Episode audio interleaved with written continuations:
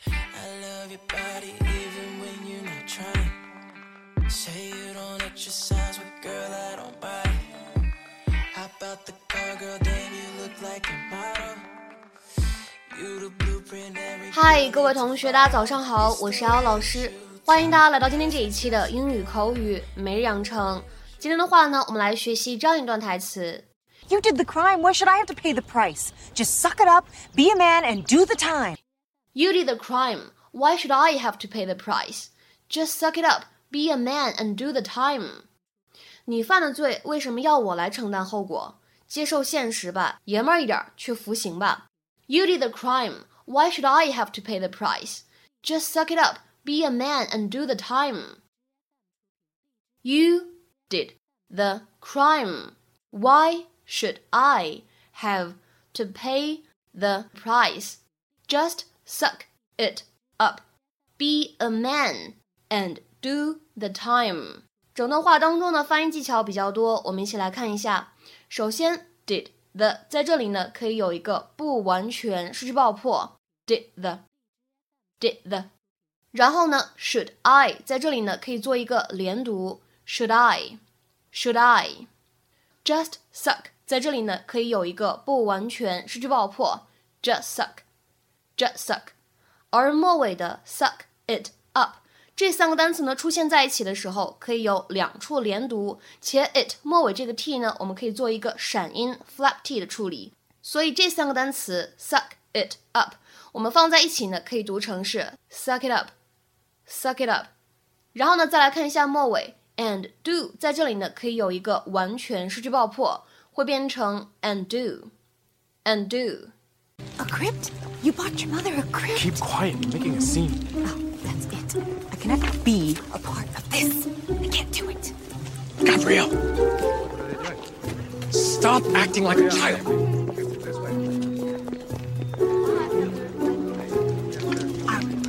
Are we supposed to be following them? I don't know. I mean, maybe it's part of the ritual. Go to hell, Carlos. All right, people, we're going to follow the body. This way, please. Come along. This is too much. The only reason I agreed to give up the house was because I thought I was going to get a gorgeous little apartment. Now I'm not even going to get that. What do you want me to do? Take the plea. What? Yeah, you did the crime. Why should I have to pay the price? Just suck it up, be a man, and do the time. Gabby, you're being ridiculous. Am I? All I want is the same respect that you gave your dead mother. Gabby, please. You At just... least she's going to have a roof over her head. 在今天节目当中呢，我们一共会来学习三个表达。第一个呢叫做 pay the price，或者呢我们也可以说 pay the penalty，意思是一样的，表示承担某个人的行为的后果。通常来说呢都是不好的结果。To experience the consequences of one's actions or misdeeds。 那比如说下面呢来看一下这样的一些例子。第一个，If you get caught cheating on your exam, you'll have to pay the penalty, which could include expulsion. 如果你被发现考试作弊，你将承担后果，你有可能会被开除。If you get caught cheating on your exam, you'll have to pay the penalty, which could include expulsion. 再比如说，看第二个例子，I sure paid the penalty for staying up late when I fell asleep at my desk in the library. 熬夜的后果我是领教了，我居然在图书馆的桌子上面睡着了。I sure paid the penalty for staying up late when I fell asleep at my desk in the library. 再比如说第三个例子，You ran a red light and now you will have to pay the penalty。你闯了红灯，你现在只能为此承担后果了。You ran a red light and now you will have to pay the penalty。再比如说最后一个例子，They've made a lot of mistakes in the past and now they are paying the price。 他们曾经做过很多错事，现在他们只能品尝恶果。They've made a lot of mistakes in the past and now they are paying the price。今天节目当中呢，我们会来学习的第二个表达叫做 suck it up。suck it up，它的话呢，指的是忍受或者接受一些不好的事情，妥善的处理并控制好自己的情绪。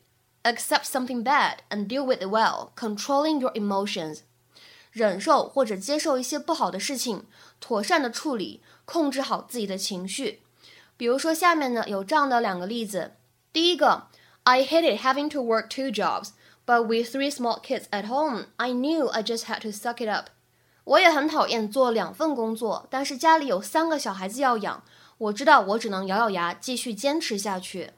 I hated having to work two jobs, but with three small kids at home, I knew I just had to suck it up.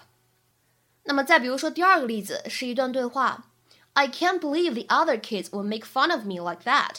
Oh, suck it up. They'll only tease you more if you get angry. 简直不敢相信那些孩子居然那样取笑我，忍着吧。如果你生气了，他们只会变本加厉。I can't believe the other kids will make fun of me like that. Oh, suck it up. They'll only tease you more if you get angry. 那么今天节目当中呢，我们要来学习的第三个表达叫做 do the time。 在这里呢，其实指的是 accept the punishment，就是接受惩罚的意思。一般意义上面说呢，指的是蹲监狱、坐大牢这样的含义。下面呢，我们来看一个非常有意思的例句：If you don't want to do the time, don't do the crime。如果你不想坐牢，那就不要犯罪。If you don't want to do the time, don't do the crime。今天的话呢，请各位同学尝试翻译下面的句子，并留言在文章的留言区。My head really hurts. I am paying the penalty for getting drunk last night. My head really hurts. I am paying the penalty for getting drunk last night. 这样一个句子应该如何来翻译呢？期待各位同学的踊跃发言。我们今天节目呢就先讲到这里，拜拜。